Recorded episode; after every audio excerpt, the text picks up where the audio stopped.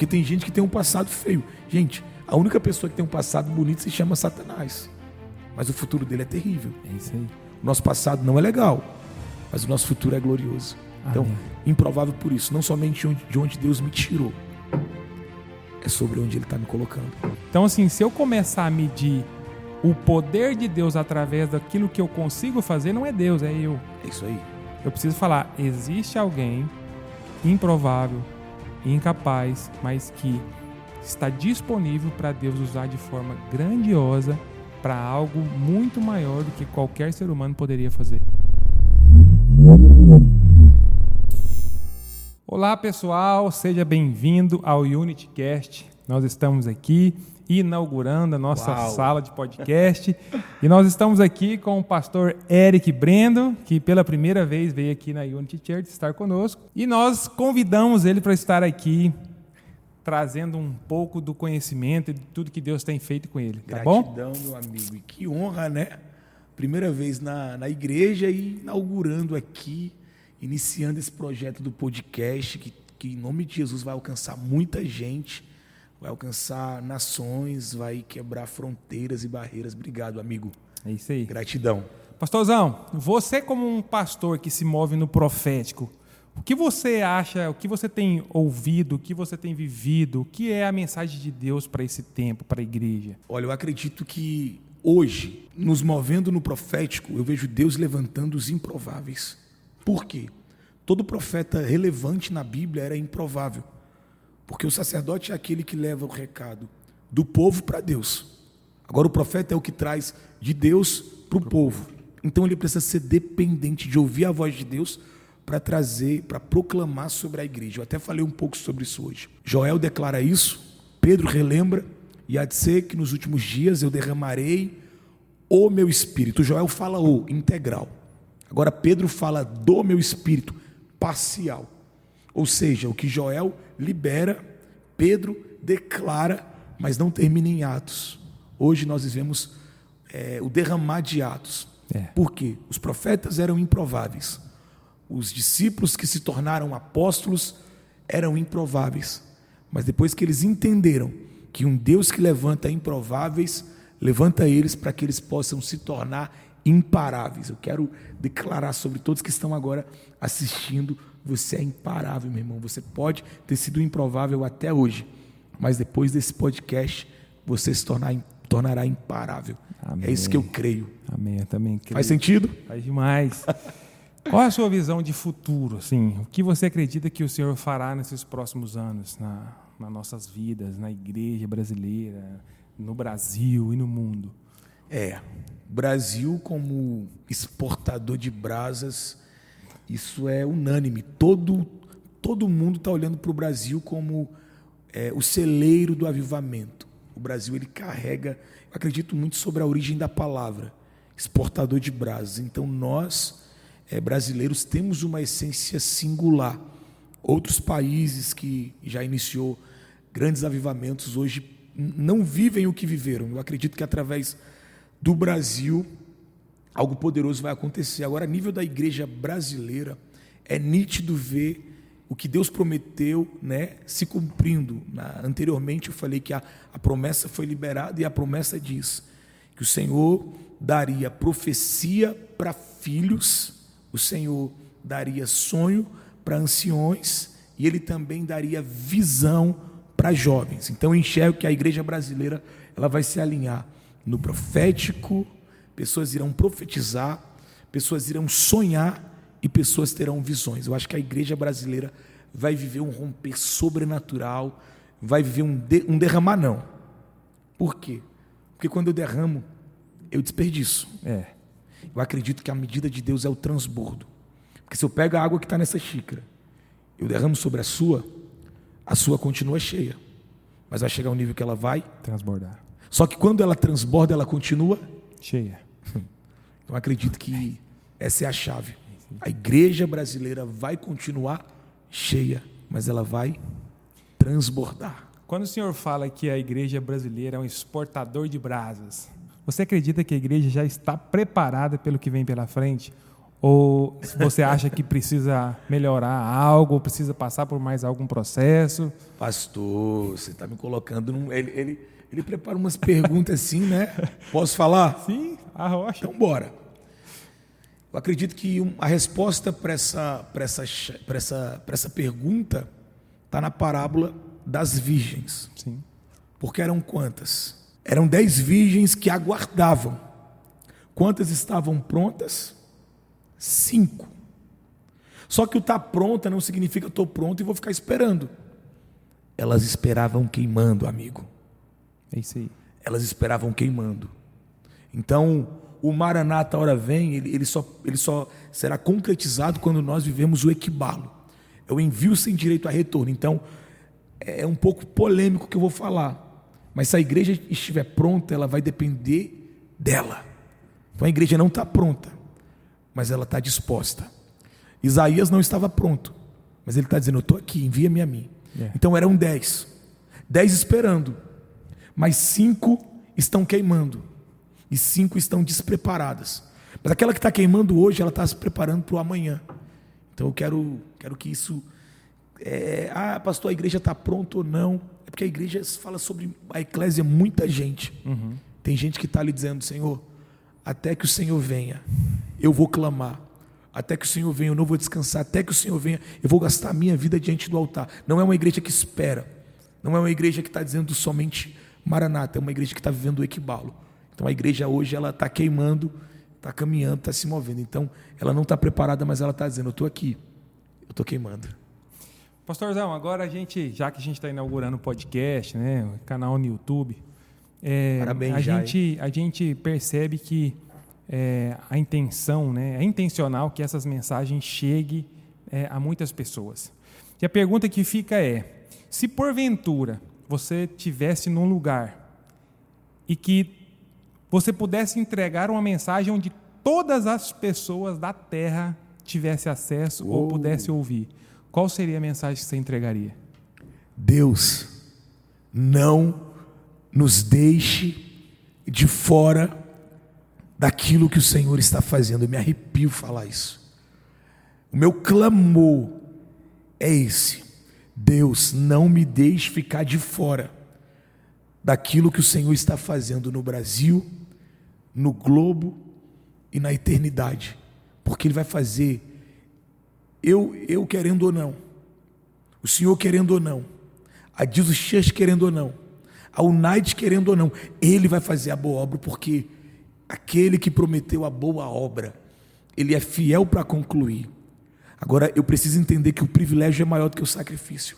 É. A mensagem global, global que eu traria é: Deus, não me deixe ficar de fora daquilo que o Senhor está realizando. Quero que você, é, se fizer sentido, pega no teu espírito. Ele vai fazer. Porque Deus não depende, mas Ele conta conosco. E não é porque Ele está precisando, é porque nós estamos. Deus, não me deixe ficar de fora daquilo que o Senhor está fazendo. Porque aquele que começou a boa obra é fiel para concluir. Glória a Deus, glória a Deus, viver o que nós estamos vivendo, fazer parte do que Deus está vivendo. Acho que isso é um privilégio. O privilégio é maior do que o sacrifício. Amém. Pastorzão, se uma pessoa, um incrédulo, alguém que não acredita em Jesus, ou que não conhece Jesus, ou que não teve nenhum tipo de experiência com Jesus, ou somente conheceu, conheceu Jesus de ouvir falar, ou de algum pai, de mãe falar, mas nunca teve uma experiência. Alguém que talvez estaria na sua casa agora assistindo um corte desse podcast. Uau qual seria a mensagem que você entregaria para que essa pessoa tivesse a oportunidade de queimar pelo Jesus Aleluia. que nós carregamos? Evangelho de Lucas, capítulo 15. São três parábolas e uma verdade. A primeira é a ovelha que se perde. A segunda é a dracma que se perde. E a terceira é o filho que se perde. Ele sai porque ele já está perdido. Sim. Só que a chave aqui não é o filho pródigo. Tem um cara chamado William Barclay. Ele diz que essa parábola ela não deveria ser chamada de parábola do filho pródigo, porque o que está em evidência aqui não é o filho que se perde. Ele diz que essa parábola teria que ser chamada parábola do pai bondoso. É. Porque a chave aqui não é o filho que se perde, é o pai que está de braços abertos. Ele faz tudo que ele faz e o pai está esperando ele, de braços abertos. Ele merecia apanhar, só que o pai está de braços abertos e quando ele olha para o filho, ele corre até a metade, abraça e beija. Então, na, na lógica, ele merecia apanhar, só que na graça, ele merece um abraço e um beijo. Ele, não é que ele merece, mas ele recebe um abraço e um beijo. Então, a mensagem que, cara, se você está afastado, se você está cansado, se você está, sei lá, se você não tem uma conexão com Jesus, ele diz: Olha, vinde a mim, todos que estão cansados e oprimidos, e eu vos aliviarei. Aprendei de mim que sou manso e humilde de coração. Meu jugo é suave e o meu fardo é leve. Quando Jesus ele está é, trazendo essa mensagem através de três parábolas, ele quer dizer uma verdade. Não é a ovelha que é especial, é o bom pastor que é especial. É. Porque ele poderia deixar a ovelha morrer. Então não é a ovelha que é boa. Quem é bom é o pastor que volta. Na da dracma perdida, aquela mulher ela quer achar a dracma. Só que Deus ele quer arrumar a casa. Então tem coisas que saíram do teu controle. Tem coisa, pastor Abel, que sai do meu controle. E por que, que ele permite? Porque ele está dizendo: você vai procurar moeda, eu vou arrumar a tua casa. Isso. E por último, o filho volta. E tem uma chave aqui. Ele recebe alguns elementos. Ele recebe anel, aliança, sandália, um novo acesso e roupa, novas vestes. É porque longe da casa do pai não tem crescimento, ainda, ainda servia. Se você está longe da casa do pai, eu preciso liberar isso para você. O pai é bom e ele tem roupa, anel e sandália. E por último, mesa. É. Amigo, não existe altar sem mesa. Porque quando ele prepara o bezerro cevado, ele está dizendo: Você estava olhando para um chiqueiro, eu estou te trazendo para a mesa. Na mesa, o sobrenatural acontece. Então, quando o filho pródigo, é, é, quando o pai prepara um bezerro cevado, ele está dizendo: Eu quero ter um tempo de mesa com você. Eu acho que isso vai fazer muito sentido para alguém que está afastado. E por último, quando Jesus está dizendo o que eu falei anteriormente sobre vinde a mim, é, existiam duas escolas sacerdotais, a, esco a escola de Hilel e a escola de Shammai. E era, o jugo era bem pesado. Então a mensagem de Jesus era tipo, ó, o meu jugo é suave, o meu fardo é leve. Ele estava querendo dizer o seguinte: na minha escola é mais tranquilo. Então parecia que, que era mais leve, sim, correto? Só que depois ele está tá dizendo o seguinte: olha, na lei você peca quando você pratica, na graça você peca quando você pensa. Ele não quer mudar a minha atitude, somente. Ele quer mudar a minha mentalidade. Ele não, quer, ele não quer mudar somente o que eu faço com a mão. Ele quer mudar o coração. Não é de fora para dentro. É de dentro Para fora. para fora. Faz sentido? Demais. Pastorzão, é, o senhor comentou sobre o filho pródigo. E para você, assim, ovelha perdida e filho pródigo, tem alguma diferença? Toda. Explica aí. Fala aí, fala aí, fala aí. A ovelha ela se perde na caminhada. Talvez uma mosca, ela entrou na orelha da ovelha por falta de óleo, não é? É.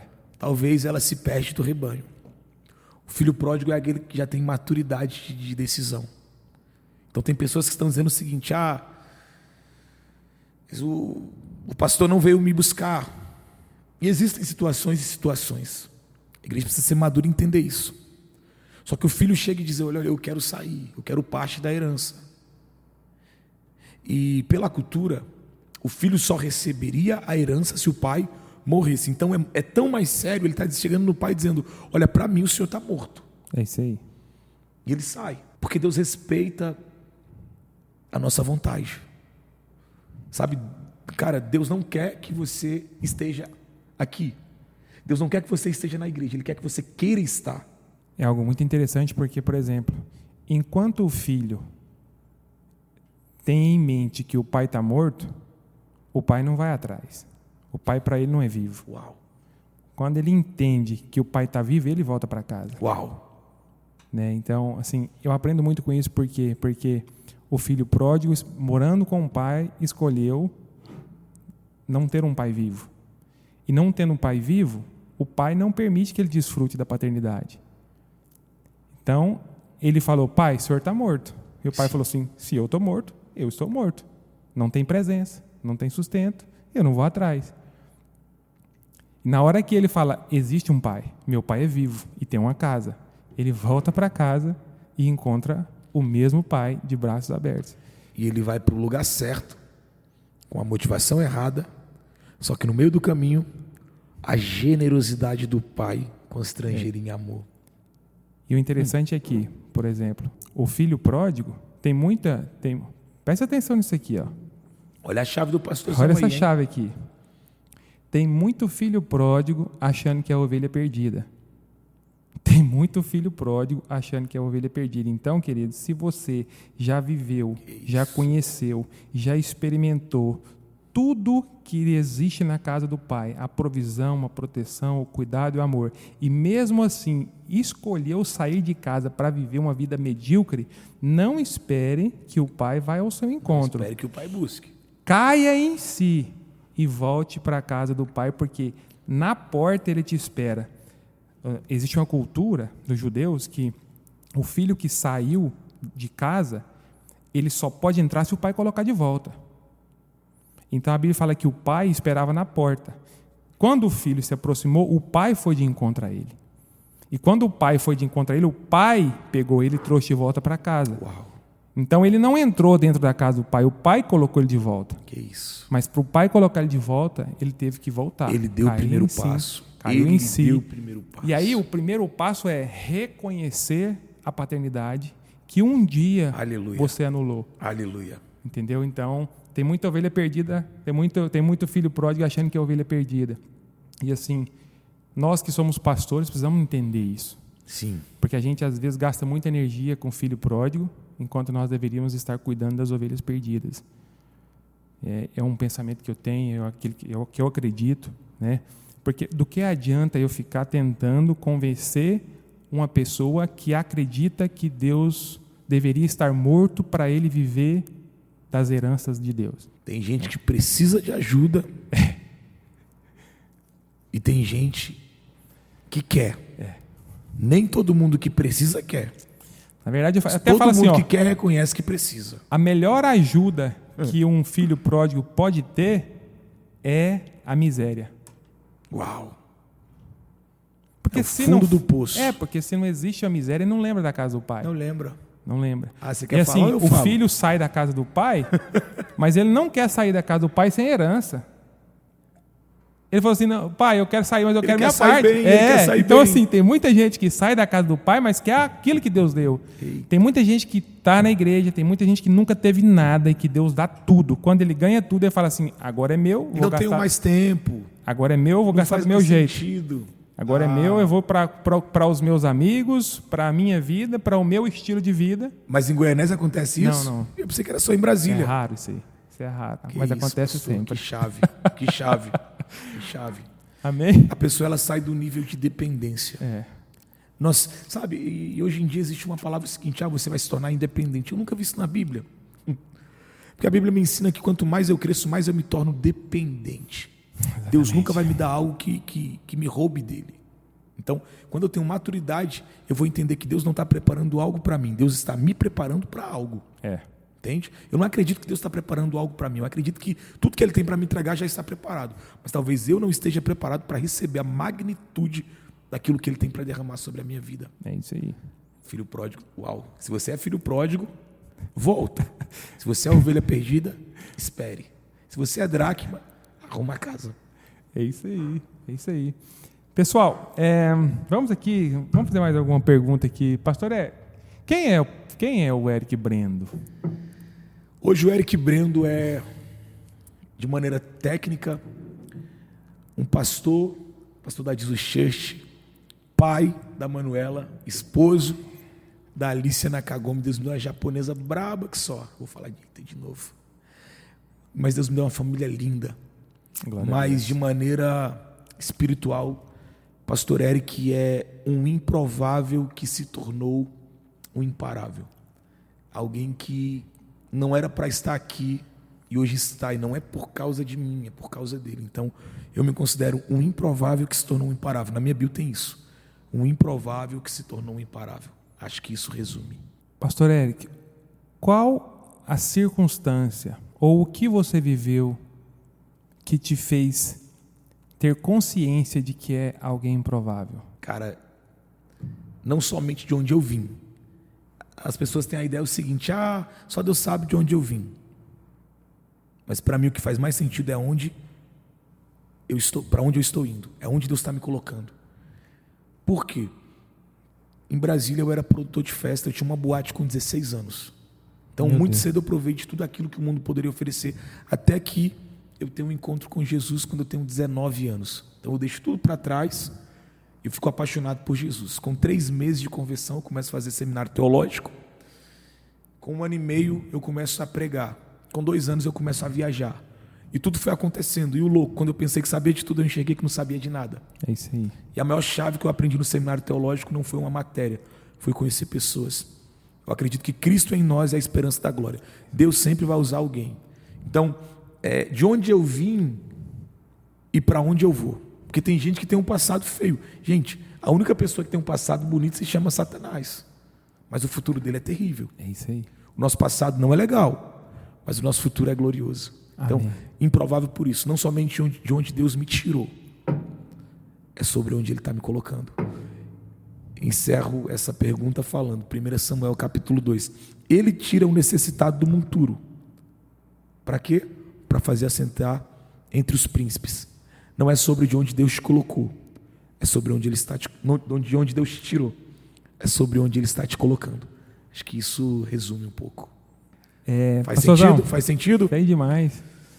Porque, na verdade, assim, é, todo mundo fica. Muitas pessoas não se posicionam porque é, se consideram incapazes, improváveis, né? E até despreparados.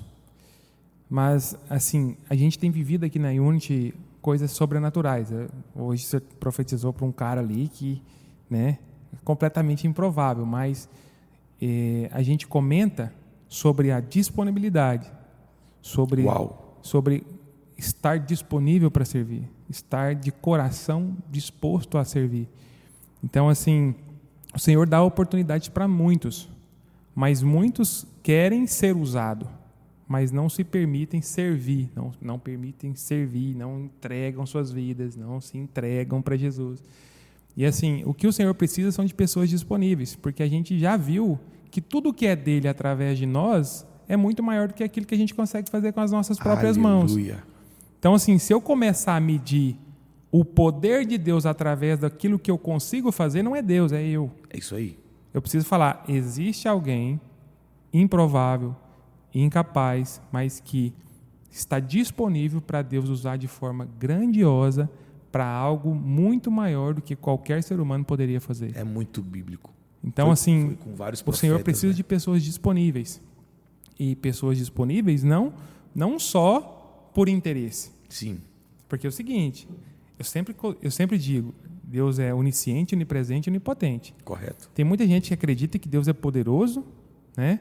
mas esquece que Deus sabe de tudo e conhece todas as coisas. Ele conhece a intenção. Ele conhece a intenção. Então, assim, às vezes a pessoa demonstra um grande interesse, uma grande servidão, mas a intenção Tem dela é algo, interesse. Tem algo. Então, assim, logo se destaca, né? logo aparece, porque o interesse ele não é duradouro. Se não tiver resultado, eh, abre mão. Mas não permanece, né? Então, assim, quem está disponível, tendo resultado ou não, ele se sente útil e servo da mesma forma.